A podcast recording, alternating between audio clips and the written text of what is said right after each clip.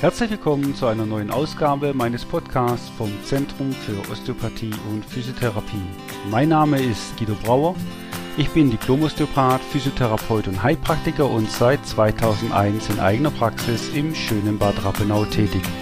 Toll, dass Sie eingeschaltet haben. Ich möchte heute wieder ein interessantes Thema aus dem Bereich der Physiotherapie und Osteopathie beleuchten und wünsche Ihnen dazu viele erhellende Momente. Ja, herzlich willkommen zur neuen Ausgabe. Tatsächlich sind wir schon bei der Ausgabe Nummer 14 von Physiotalk, die gesprächige Physiotherapiepraxis. Heute möchte ich sprechen über das Thema Epikondylitis. Das ist eigentlich der klassische äh, Tennisellebogen. Im, Im Fachchinesisch heißt es Epikondylitis lateralis humeri.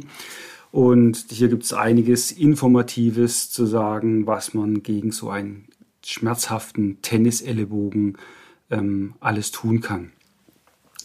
Die erste Frage, die sich natürlich immer stellt, ist gleich, was ist überhaupt ein Tennisellebogen? Kriege ich den nur, wenn ich Tennis spiele oder können den auch andere Leute kriegen? Nee, das Problem ist, beim Tennisellebogen sind in der Regel die Sehnenansätze von den Muskeln, die an das Handgelenk und an die Finger gehen und die dieses Handgelenk strecken, betroffen. Die kommen vom Ellenbogengelenk und befinden sich an so einem knöchernen Vorsprung. Wenn man die Hand einfach mal nach oben dreht, ist der Handteller nach oben schaut, als wenn man Trinkgeld äh, äh, verlangen würde. Und man schaut dann auf seinen Ellenbogen und äh, die körperzugewandte Seite, also wenn ich jetzt auf meinen linken Ellenbogen schaue, ist die, äh, die rechte Seite ist die Innenseite, die linke Seite ist dann die Außenseite. Und der klassische Tennisellenbogen befindet sich dann an der Außenseite. Der Tennisellenbogen tritt auch siebenmal häufiger auf als der Golferellenbogen. Der Golferellenbogen ist nämlich die schmerzhafte Ansatzreizung an der Innenseite, die aber wie gesagt wesentlich äh, weniger häufig äh, vorkommt. Viel, viel mehr kommt dieser Tennisellenbogen zum Tragen. Die Ursache jetzt für so einen Tennisellenbogen ist eigentlich immer eine langanhaltende Überbelastung der Streckmuskulatur, also der Muskulatur, die die Hand nach oben hochzieht. Das führt zu einer schmerzhaften Verspannung, weil die Muskeln an der Knochenhaut äh, immer ziehen und dort eine Knochenhautreizung auslösen. Quasi durch die ständige Krafteinwirkung kommt es zu einer Reizung von dieser Ansatzzone der Muskulatur. Und dieser dauerhafte Zug am Muskelansatz, der reduziert auch die Durchblutung. Wie kann ich mir das vorstellen? Wenn ich mal meine Hand anschaue und ich schaue mir mal bei der geöffneten Hand auf die äh, Handknöchel, für die Fingerknöchel und ich mache eine Faust, dann sehe ich, dass meine Fingerknöchel äh, weiß werden, weil da werden die Gefäße ausgepresst. Ich habe hier jetzt weniger Durchblutung. Wenn ich die Hand wieder öffne, wird das Ganze wieder rosa. Und wenn ich mir das jetzt vorstelle, ähm, am Sehnenansatz am Knochen, der Muskel steht die ganze Zeit unter Spannung, ähm, dann presst er die Gefäße quasi aus und Stoffe, die über das arterielle System dort eingeflutet werden, kommen nicht mehr so gut an. Das heißt, die Durchblutung wird gestört, was zur weiterführenden Entzündungsreaktion äh, führt, weil eben entzündungshemmende Stoffe nicht eingeflutet werden können. Wenn die Belastung jetzt die ganze Zeit anhält, das heißt über Tage, Wochen, Monate, können auch winzige Verletzungen, sogenannte Mikroläsionen im Muskel führen, ähm, was äh, im Worst Case äh, auch zum äh, Muskelabriss führen kann oder Muskelanriss führen kann, ähm, was aber sehr selten, Gott sei Dank, ähm, der Fall ist. Ja, also so ein Tennisellenbogen bekomme ich nicht nur beim Sport, auch wenn man gesagt, äh, Dauerbelastung äh, löst es aus. Das können auch alltägliche oder beruflich bedingte Dauerbelastungen sein, wie zum Beispiel äh, schweres Heben, der tägliche Einsatz von schweren Werkzeugen, ständig wiederkehrende gleichförmige Bewegung über Stunden, aber auch die klassische Erkrankung äh, der Sekretärin oder des Sekretärs, die viel am PC arbeiten, viel äh, tippen mit den Fingern oder viel die Maus nutzen, weil das sind auch immer wiederkehrende Belastungen für den Muskel. Und wenn jetzt die Belastungsfähigkeit herabgesetzt wird ähm, oder schon herabgesetzt ist, dann kann das zu einer Überbelastung und zu einer Entzündung führen. Wenn man jetzt die Frühwarnsymptome, also die ersten Schmerzen ignoriert, wenn man denkt, ah, das geht schon wieder von alleine weg, kann sich das äh, Beschwerdebild ähm, so lang verschlimmern, bis es eigentlich alltägliche äh, Schmerzen gibt oder dass auch alltägliche Tätigkeiten Schmerzen auslösen. Ähm, was ist das zum Beispiel?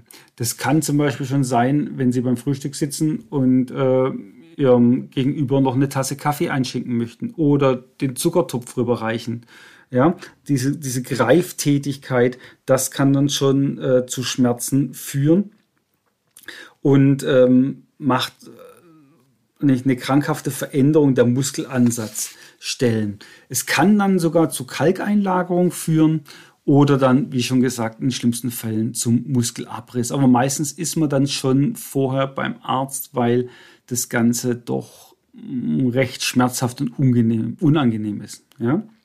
Deswegen bei den ersten Anzeichen sollten die Betroffenen doch schon eine Behandlung in die Wege leiten. Wie erkenne ich denn jetzt einen Tennisellebogen? Was gibt es für Symptome? Was gibt es für Frühwarnzeichen? Wann kann ich mir vorstellen, dass ich einen Tennisellebogen entwickelt habe? Typisch sind eigentlich äh, die Schmerzen beim Tennisellebogen, die eben örtlich begrenzt sind, wie schon gesagt, an der Außenseite des Ellenbogens, wo die Sehnen ansetzen.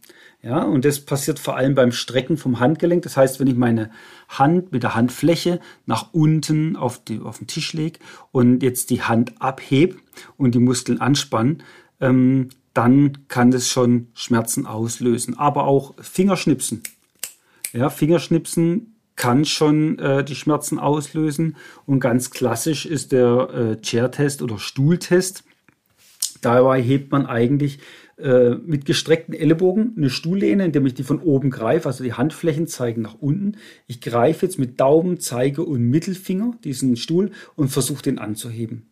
Und dieses Greifen, das löst eigentlich ähm, die Schmerzen aus. Was gibt es noch für zusätzliche Symptome? Die Muskulatur kann entzündet und geschwollen sein. Also wenn ich schon sehe, die Außenseite von meinem Ellenbogen ist gerötet und ähm, überwärmt, äh, das spricht natürlich auch äh, für eine Entzündung. Eine Entzündung ist auch häufig, wenn sie stärker ist, mit Ruheschmerzen vergesellschaftet.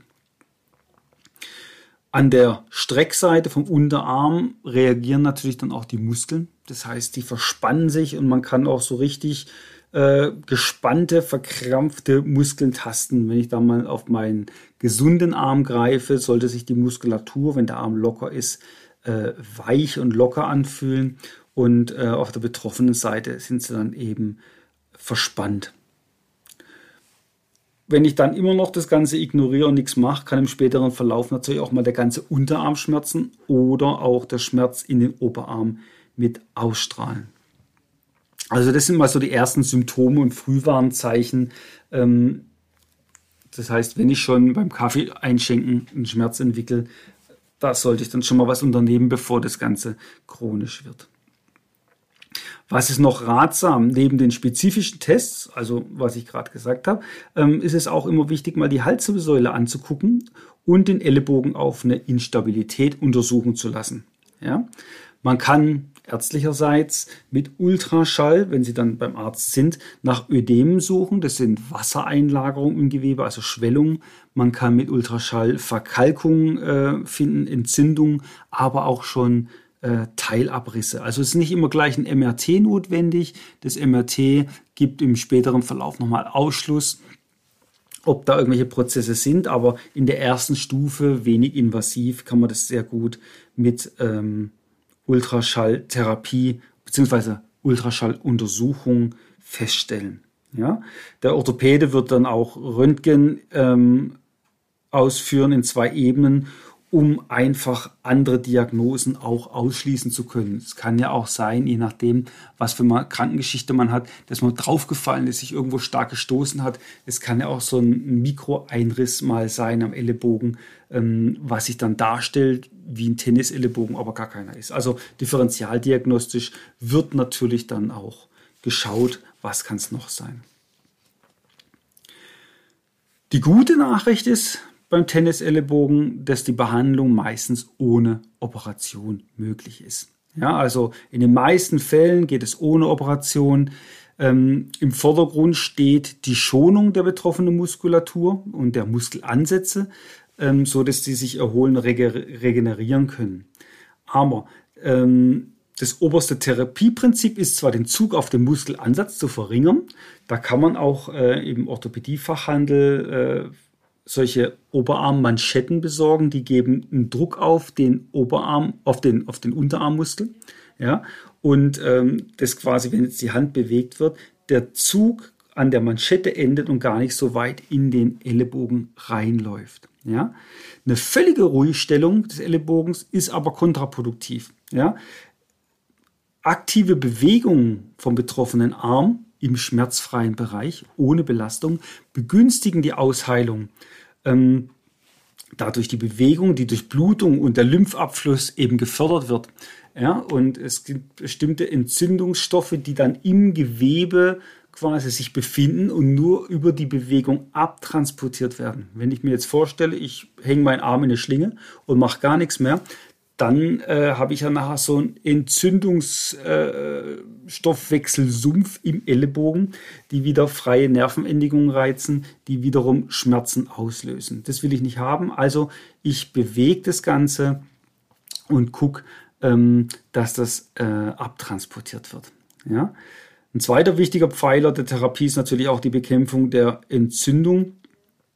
Und ähm, weil unbehandelt führt das Ganze zum krankhaften Umbau vom Gewebe, zur Vernarbung der Sehnenansätze. Deswegen bewegen, bewegen, bewegen.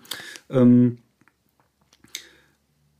eigentlich führt 90 Prozent, so wird es in der Literatur geschrieben, der Fälle äh, bereits durch eine nicht operative, äh, konservative Behandlung zum Erfolg. Also 90 Prozent aller Tennisellenbogen müssen nicht operiert werden und können konservativ behandelt werden. Stellt sich natürlich die Frage, was sind so die wirkungsvollsten Behandlungsmethoden überhaupt beim Tennisellenbogen? Was hat sich da bewährt? Ähm, das sind ganz verschiedene äh, Dinge. Zum einen mal Kühlung der betroffenen Stelle. Das ist einmal kalte Umschläge, äh, Kaltluft, kurzzeitige Eispackung. Was ich da immer empfehle, sind eigentlich diese Eislollis. Man nimmt einen Joghurtbecher, isst den Joghurt auf, spült den Becher aus, füllt den mit Wasser, macht dann einen Plastiklöffel bitte rein, ähm, friert den ein. Wenn der tiefgefroren ist, dann kann man den aus dem Kühlfach wieder rausnehmen, kurz unter heißes Wasser und hat dann so ein Eis am Stiel, eine Eislolli. Und dann macht man so eine Eisabreibung. Ja, das schmilzt so bei 0 Grad. Und ähm, man bezeichnet es auch als Hot Ice. Das senkt die Nervenleitgeschwindigkeit und ähm, wirkt meistens viel, viel besser als die äh, eigentlichen Eispackungen, die man nur drauflegt. Man kann natürlich auch, äh, wenn man das verordnet bekommen hat, entzündungshemmende und schmerzstillende Salben und Schmerzmittel nehmen. Ähm, da ist dann wieder der Orthopäde oder der Hausarzt für zuständig, was man nehmen kann. Im physiotherapeutischen Bereich sind dann natürlich äh, Dehnübungen angesagt unter Anleitung, um die Muskelspannung zu reduzieren. Ähm, wir haben ja gesagt, die Ursache ist ein zu starker Muskelzug auf die Knochenhaut, auf den Sehnenansatz. Also ein Muskel endet immer mit einer Sehne in den meisten Fällen und setzt dann am Knochen an. Und wenn der Muskel jetzt zu viel Spannung hat, dann gibt es zu viel Zug auf die Sehne und wieder zu viel Zug auf die Knochenhaut, was zur Entzündung führen kann. Wenn ich jetzt den Muskel dehne, dann verlängere ich den Muskel und wenn ein Muskel länger wird, hat er nicht mehr so viel Zug an den Ansatzstellen. Ja? Diese Dehnübungen sollte ich dann aber regelmäßig machen. Und wenn ich regelmäßig sage, dann meine ich eigentlich alle zwei bis drei Stunden sollte man dreimal 40 Sekunden die Dehnung durchführen. Wie so eine Dehnung gemacht wird, das äh, stelle ich dann auch nochmal in die Show Notes. Da findet man auch auf unserer Internetseite www.brauer-osteopathie.de äh, im Download-Bereich äh, Übungsanleitungen. Aber ich stelle es auch in die Show Notes, dass man direkt einen Link darauf bekommt, ähm, wie man solche Dehnübungen ausführt. Der Physiotherapeut zeigt dann natürlich verschiedene Kräftigungs- und Übungsprogramme, die man dann äh, mit nach Hause bekommt, die man dann regelmäßig äh, tun kann. Wie schon gesagt, der Einsatz von Orthesen, das sind so Bandagen zur Verringerung vom Muskelzug, sind natürlich beim Tennisarm auch möglich und ähm, zum Teil hilfreich. Wenn ich mir jetzt anschaue, wann muss so ein Tennisellbogen überhaupt operiert werden? Ähm, wann kommt eine Operation in Betracht? Eigentlich erst dann, wenn die konservativen Therapieversuche erfolglos bleiben. Was heißt konservative Therapieversuche? Das ist eigentlich die klassische Physiotherapie. Ähm, die Leitlinie sagt eigentlich, ein chirurgischer Eingriff sollte erst dann ausgeführt werden, wenn die äh, Physiotherapie, also sprich die konservative Therapie, für sechs Monate äh, erfolgt ist und erfolglos bleibt. Ja? Auch wenn sich äh, der Tennisellebogen, nachdem er erstmal wieder weg war, immer wieder entwickelt. Es kommt immer wieder zum Tennisellebogen, ähm, zum Rezidiv, dann äh, kann das auch operiert werden. Oder wenn die Erkrankung bereits sehr weit fortgeschritten ist, ähm, dass es so schmerzhaft ist, dass man nichts mehr machen kann. Was macht der Chirurg dann eigentlich? Es wird ein Quer- oder Längsschnitt an der Sehne äh, durchgeführt, kann man sich vorstellen. Das entlastet dann den Nerv, äh, den, den Muskel. Ähm, es baut sich Bindegewebe ein in diesen Schnitt. Und durch diese Bindegewebe hat man quasi ähm, wie so ein Stück eingesetzt und der Muskel verlängert sich. Und wenn der Muskel sich verlängert, äh, haben wir weniger Zug auf den Ansatz. Aber im Prinzip ist es das Gleiche äh, wie eine Dehnung. Bei einer Dehnung verlängern wir auch den Muskel und haben dadurch auch weniger Zug auf dem Ansatz. Nur einmal haben wir es äh, operativ chirurgisch gemacht, was man natürlich nicht glauben darf, dass man den Schnitt macht und alles ist gut. Ähm, man braucht auch danach wieder eine gewisse Zeit, dass sich das erholt und es ist sehr, sehr ratsam, danach auch Physiotherapie zu machen, damit der Muskel sich dann wieder spezifisch in seiner Zugrichtung ausbessern kann. Was natürlich äh, das Operationsverfahren erlaubt, das äh, bestimmte Nerven, die die Schmerzen weiterleiten, dass die verödet werden. Und deswegen ähm, gibt es dann häufig äh, Schmerzfreiheit, weil die Schmerzreizung wird einfach unterbrochen. Das heißt aber nicht, dass das Grundproblem weg ist. Ja, also ähm, Fehler wärst zu denken, ich habe keinen Schmerz mehr, jetzt ist alles in Ordnung.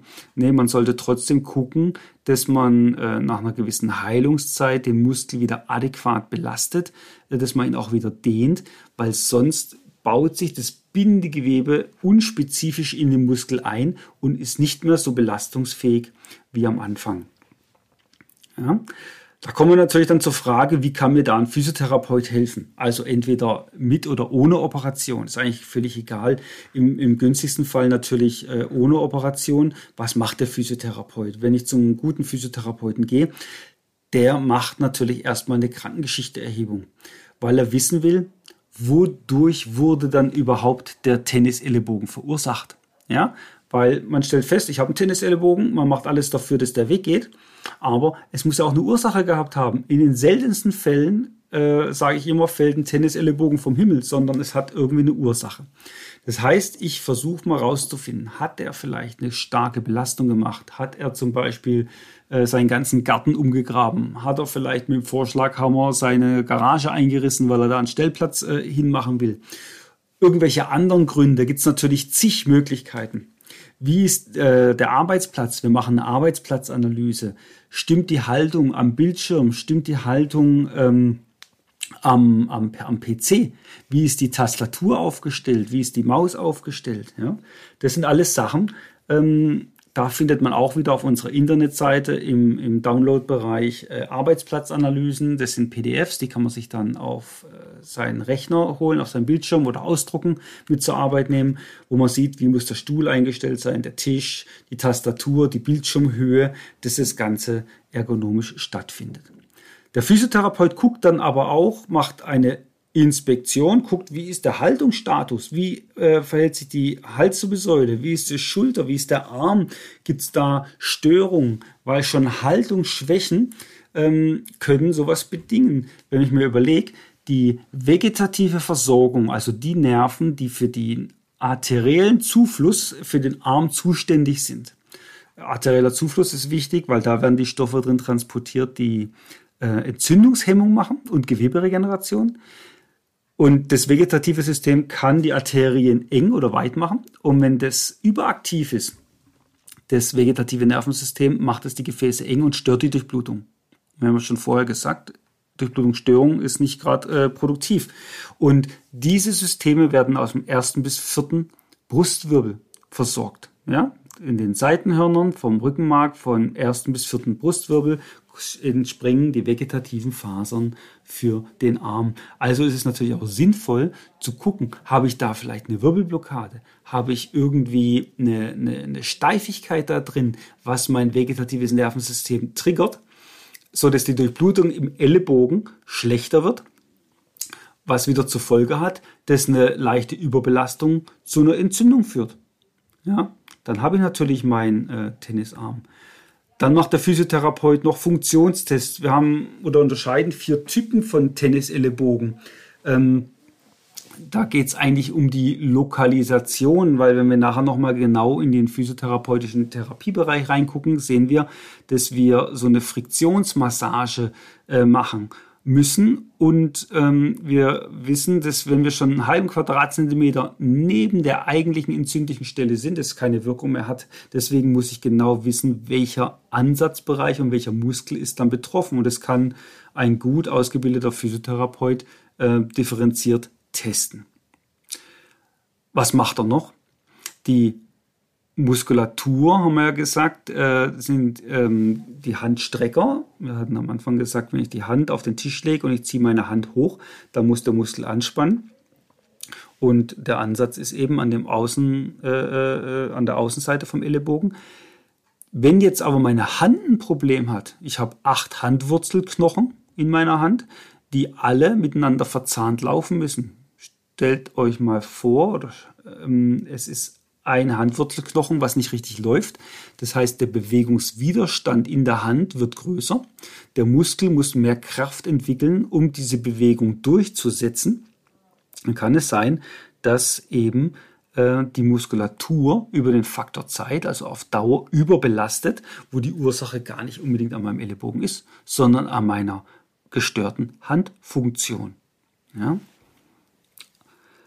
Und natürlich auch läuft das Ellenbogengelenk einwandfrei. Wenn ich eine mechanische Problematik habe in meinem Ellenbogengelenk, ähm, dann kann natürlich auch die Muskulatur äh, schnell überbelasten. Ja?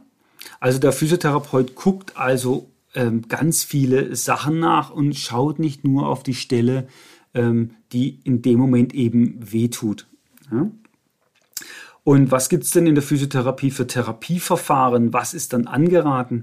Ähm, auch hier ist die Kältetherapie angeraten, wie gesagt, mit dem Eislolly, aber auch Elektrotherapie zur Schmerzdämpfung. Wir hatten es in einem vorigen äh, Podcast mal über Nebenanwendungen, auch über die Elektrotherapie und haben gezeigt, wir können über die Elektrotherapie auch die Durchblutung fördern.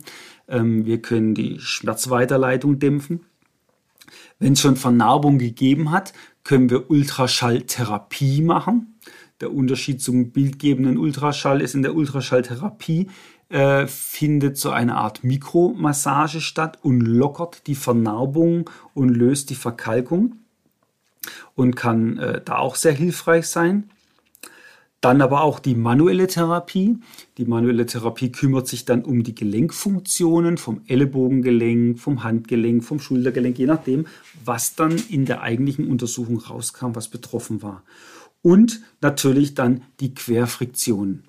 Querfriktion ähm, nach Syriax, auch Friktionsmassage genannt, das wird mit einem intermittierenden Druck und Zug auf die betroffene Sehne gemacht. Das muss allerdings exakt platziert sein. Und dann werden bestimmte Stoffe frei, Histamine, Prostaglandine, die entzündungshemmend sind und den Schmerz dann nehmen und die Entzündung rausnehmen.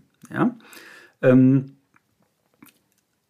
ergänzend zu der Querfriktion kann eine Kältetherapie gemacht werden, weil das die Schmerzweiterleitung dämpft, weil die Querfriktion kann man einfach mal ziemlich wehtun, dann mache ich das Ganze kalt, das hemmt die Schmerzweiterleitung, dann tut die Querfriktion nicht so weh.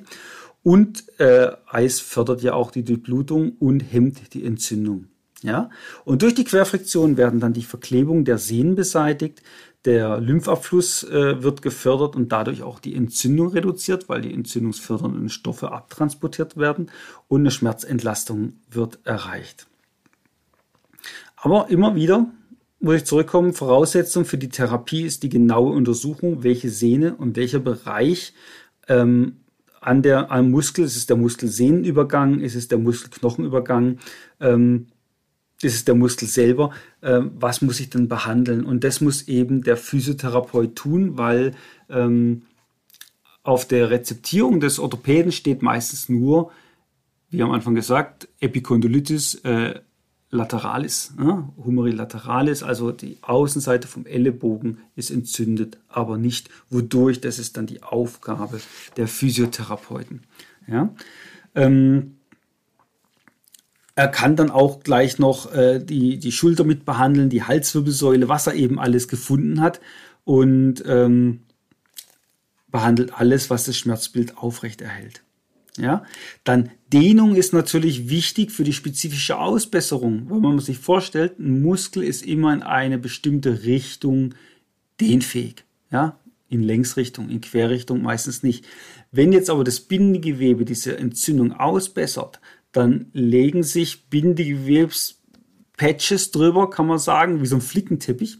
Und wenn jetzt keine Zugbelastung draufkommt, dann weiß das Bindegewebe nicht, in welche Richtung muss ich denn ausbessern. Wenn ich jetzt aber eine regelmäßige Dehnung mache und auch eine Kräftigung, was auch noch dazu kommt, dann weiß der Muskel, ah, ich werde belastet in diese Richtung, ich muss meine bindegewebigen Fasern in diese Richtung ausrichten, damit ich nicht wieder gleich eine Überbelastung bekomme weil wenn die, Richt die Ausrichtung korrekt ist, dann ist der Muskel nachher viel, viel belastbarer, als wenn es unspezifisch ausgebessert wird.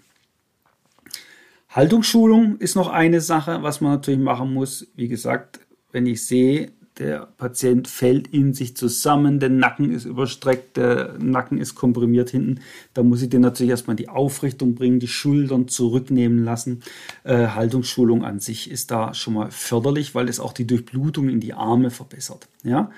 Taping, wir hatten es äh, in einem Podcast über Kinesiotape oder Mediatape, ähm, kann man natürlich machen, um das Gewebe zu unterstützen. Ähm, und natürlich auch ganz wichtig, Aufklärung macht der Pat äh, äh, Physiotherapeut gegenüber dem Patienten, um ihn die Angst vor Leistungseinbußen zu nehmen. Man kann sich vorstellen, wenn man irgendwie handwerklich tätig ist und jetzt nicht mehr in der Lage ist, einen Hammer zu halten, ähm, da kann man schon Existenzängste bekommen. Weil was soll ich denn machen? Ich muss das ja wieder halten können. Und da kann man dann sagen, okay, pass auf, ich bringe dich wieder in die Handlungsfähigkeit, du kannst Übungen machen, ähm, dann geht das äh, relativ schnell wieder weg. Ja? Was kommt noch akut äh, zum Tragen? Von ärztlicher Seite sind sogenannte nichtsteroidale Antirheumatika. Äh, das sind entzündungshemmende äh, Stoffe, Medikamente, Tabletten, die man dann nehmen kann oder auch spritzen. Ja? Man sollte auch, um es nochmal in aller Deutlichkeit zu sagen, keine isolierte manuelle Therapie machen, sondern immer Kombinationen aus dem besagten Therapieverfahren. Ja? Also, Isolierte Anwendungen wie nur Eis oder nur Dehnung oder nur manuelle Therapie, die werden auch in den Leitlinien überhaupt nicht empfohlen, sondern es muss eine Kombination sein aus manuelle Therapie, Querfriktion, Kräftigung, Dehnung, Eis, dann gegebenenfalls noch Elektrotherapie. Ja? Ähm, das führt dann relativ gut und schnell zum Erfolg. Das ist immer ganz wichtig, weil wir sehen häufig, dass äh, Patienten kommen und äh, haben ein Rezept nur über Krankengymnastik oder nur über manuelle Therapie. Ja? Ähm, da fehlen manche Sachen. Wir müssen sie dann anleiten, okay, das müssen sie zu Hause noch machen und ähm, letztendlich müssen halt auch Querfriktionen gemacht werden und es ist alles verordnungsfähig. Also, dass man halt nicht nur isoliert eine Sache hat. Ja? Der Patient muss immer auch als Ganzes betrachtet werden. Ja, häufig wird eben nur dort behandelt, wo es weh tut. Das sieht man immer wieder, aber das ist nicht zielführend. Ja. Und der Physiotherapeut ist eigentlich genau dafür ausgebildet. Der Arzt kann Ihnen dann diese physiotherapeutischen Maßnahmen wie manuelle Therapie, Eis, Elektrotherapie ähm, verordnen. Wichtig ist auch, es reicht meistens keine Behandlungsserie von sechsmal aus ähm, sieht man auch häufiger in der Praxis, dass es dann heißt, na gut, jetzt kriegen Sie ein Rezept. Ähm, schon die Leitlinie sagt ja, eine konservative Therapie vor der Operation muss sechs Monate erfolgen. Natürlich kann ich ganz viele Eigenübungen äh, äh mitgeben, aber äh, wie wollen Sie jetzt gezielt eine Querflexion machen oder ein Gelenk mobilisieren oder gar Ihre Handwurzelknochen mobilisieren? Ähm, das kann nur der Physiotherapeut machen und oder der Manualtherapeut und das dauert eben, ja. Oder ja, mobilisieren sich mal selber den ersten bis vierten Brustwirbel, das, das, das, das geht einfach nicht, ja. Also die vor chirurgischen Eingriffen fordert die Leitlinie einfach sechs Monate konservative Therapie und das muss dann halt auch verordnet sein. Übungen, die sinnvoll sind. Zu Übungen muss man auch immer sagen, für alle Übungen gilt, wenn die Übungen zusätzliche Schmerzen verursachen, ja, dann bitte immer die Übungsdurchführung erstmal abbrechen den Arzt ansprechen oder den äh, Physiotherapeuten noch besser ansprechen und fragen, ob es Modifizierung gibt. Ab und zu kann man Übungen am Anfang in vielleicht einer gewissen Ausgangsstellung oder äh, Intensität nicht ausführen und man modifiziert es, passt es an, dass es geht und irgendwann kann man auch die eigentliche Ursprungsübung machen. Ganz wichtig sind eben Dehnung der Beugemuskeln vom Unterarm, Dehnung der Streckmuskeln vom Unterarm, da gebe ich nochmal den Link in die Show Notes mit rein von unserer Seite. Und äh, Kräftigung der Handbeuger und Kräftigung der Handstrecker. Ja, ähm, da gibt es eine ganz einfache Übung, hat jeder zu Hause einen Besen, nimmt man einen Besenstiel, dann nimmt man einen ganz normalen, festen ja, Paketschnur oder einen dickeren Bindfaden, was nicht so schnell reißt, macht unten eine Wasserflasche hin, ein Liter oder von mir aus auch erstmal so eine kleine 500 Milliliter Flasche und bindet es dann quasi an den Stock mit einem Meter Schnur in der Mitte. Und dann kann man diesen Stock äh, mit dem Stock die Schnur aufwickeln. Dann habe ich genau die Aktivität der Handbeuger und Strecker und dann auch wieder langsam abwickeln. Das heißt, die Flasche drehe ich einmal hoch und drehe die Flasche einmal runter. Dabei stehe ich und beide Arme sind gestreckt im Ellenbogengelenk. Ja? Und dann gleichzeitig rechts, links immer wieder runterdrehen die Flasche und wieder hochdrehen. Das kräftigt sehr schön die Beuger wie die Strecker gleichermaßen. Ja? Häufig werde ich auch gefragt, wie lange es eigentlich dann dauert, bis so ein Tennisarm ausheilt. Also meine Erfahrung hat gezeigt, dass bei einem unbehandelten Tennisarm die Heilung meist mehrere Monate bis zum Jahr dauert. Die Prognose für die Ausheilung ist zwar gut, aber das ist halt deutlich zu lang. Ähm, wenn man aber eine intensive, konservative Behandlung durchführt, wie ich es eben gesagt habe, in diesen Kombinationen und vor allem konsequent durchführt, weil es ist auch wichtig, dass ich die Übung zu Hause mache, und nicht nur dann, wenn ich bei der Therapie bin, ähm, dann kann das auch mal innerhalb von ein paar Sitzungen, wenn ich Glück habe, wenn ich den Patienten in den Anfängen kriege, kann das mit äh, äh, fünf, sechs Sitzungen auch mal vorbei sein. In der Regel äh, werde ich aber so ja, acht Wochen brauchen, bis das dann wieder verschwunden ist. Also immer abhängig auch von der Mitarbeit jedes einzelnen Patienten, wie er seine Übung dann durchführt und wie fortgeschritten der Tennisarm dann schon ist. Es kommen auch immer wieder Fragen in der Behandlung, wie was passiert eigentlich, wenn der Tennisarm jetzt nicht behandelt wird. Wie gesagt, sehr wahrscheinlich heilt er aus, aber es kann halt sein, dass der Ellenbogen eben nicht vollständig ausheilt. Durch die erhöhte Muskelspannung äh, in der Sehne kommt immer wieder zur Reizung, zur Entzündung, was die Sehne dann kaputt macht. Das Gewebe heilt unspezifisch aus, weil man es ja dann sehr wahrscheinlich durch den starken Schmerz schont. Es ist nicht mehr so belastbar, das Bindegewebe lagert sich nicht in Zugrichtung aus und das kann dann eben ähm, mit zu einer Teilriss oder Totalabriss führen im schlimmsten Fall. Ja. Aber die Schmerzen sind meistens dann schon so hoch, dass man äh, freiwillig in Therapie geht. Man kann auch äh, gegen die Schmerzen bestimmte Hausmittel äh, nehmen, wird auch immer wieder gerne gefragt, was kann ich denn tun, wenn das so weh tut, wenn das so rot ist, wenn das geschwollen und entzündet ist. Ähm, da sind eigentlich die guten alten Quarkwickel immer ganz gut, indem ich den Quark in den Kühlschrank stelle, dann ist das schon mal schön kalt und dann mir am Abend auf den Ellenbogen schmier, so eine Mullbinde drum wickel und dann eine Kurzzugbinde locker über die Nacht bandagiert, dass ich nachher den ganzen Quark im, im Bett drin habe. Es braucht ja auch keine spezielle Wickeltechnik, einfach so bandagieren, dass der Quark am Ellenbogen bleibt und nicht nachher das ganze Bett einsaut. Ja? Ähm, der Quark zieht eigentlich die Hitze raus und wenn die Hitze rausgezogen wird äh, aus dem Körper, aus dem Ellenbogen, ähm, senkt es die Entzündungsreaktion. Also das funktioniert dann wieder ganz gut. Wärme kann man auch machen in Form von Wärmflaschen oder Kirschkernsäckchen, aber nicht auf den Ellenbogen, sondern zwischen die Schulterblätter. Ich habe ja gesagt, so der erste bis vierte Brustwirbel ist zuständig für die vegetative Versorgung äh, des Arms, also für die Durchblutung des Arms. Wenn ich mir jetzt zwischen die Schulterblätter ein Kirschkernsäckchen oder eine Wärmflasche lege, dämpfe ich mein vegetatives Nervensystem in dem Bereich und meine Arterien öffnen sich, was die Durchblutung im Arm fördert. Da kommen dann Stoffe, die werden eingeflutet, die entzündungshemmend sind und äh, Stoffe auch, die Geweberegeneration sind. Ja? Also das funktioniert auch ganz gut. Ja? Und auch Cortisol, was ja das körpereigene Cortison ist, äh, aus der Nebenniere äh, wird immer als Hormon über den Blutweg eingeflutet. Und wenn ich jetzt natürlich die Durchblutung verbessere, durch so eine Wärmflasche in diesem Bereich der Brustwirbelsäule, ähm, wird auch das Cortisol besser eingeflutet, was auf jeden Fall entzündungshemmend ist. Ja?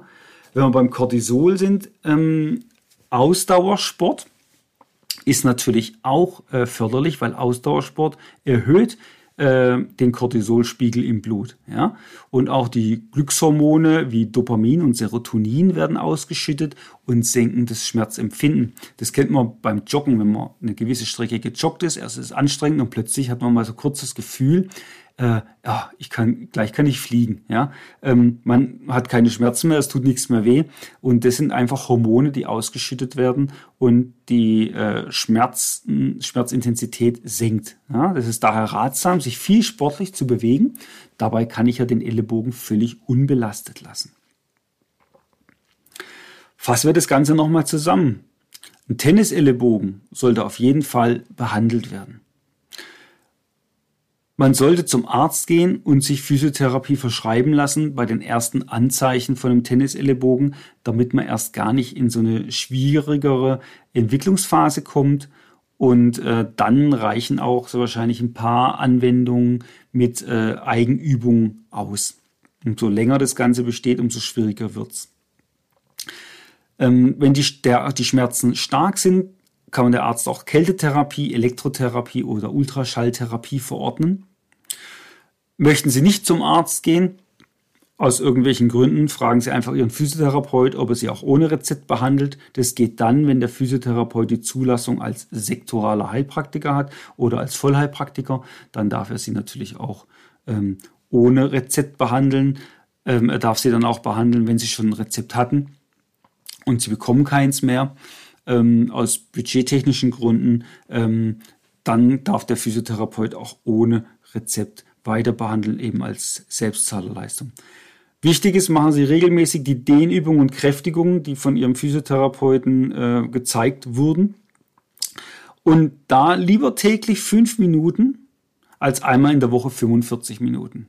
Ja, weil da kommt es auf die Regelmäßigkeit drauf an. Und es ist wirklich viel, viel besser, kurzfristige, kurzzeitige Intervalle zu machen und das täglich als einmal am Tag oder am Wochenende zu sagen, jetzt trainiere ich mal, heute Samstag oder heute Sonntag, ich habe Zeit, jetzt mache ich mal 45 Minuten oder 60 Minuten. Das ist dann schon wieder zu viel. Ja. Ähm, da ist weniger mehr, aber regelmäßig. Ja. Als letzter Punkt treiben sie Sport, um die Schmerzdämpfung und die entzündungshemmenden Hormone auszuschütten. Das ist wirklich sehr, sehr hilfreich. Gut, das war's schon wieder, was ich alles äh, sagen wollte über den Tennisellenbogen. Ich hoffe, es war einiges Informatives, Hilfreiches dabei. Wie immer Anregungen, Kritik oder andere Themenvorschläge äh, an podcast.brauer-osteopathie.de. Ich würde mich freuen über Kommentare und in die Show Notes, wie gesagt, stelle ich dann nochmal die Übungen rein äh, von unserer Internetseite für die Dehnung der Streckung und der Beugemuskulatur. Gut, bis zum nächsten Mal wünsche ich Ihnen alles Gute, bleiben Sie gesund. Das war es auch schon wieder von unserer Seite. Besuchen Sie uns auch gerne unter www.brauer-osteopathie.de. Bis zum nächsten Mal.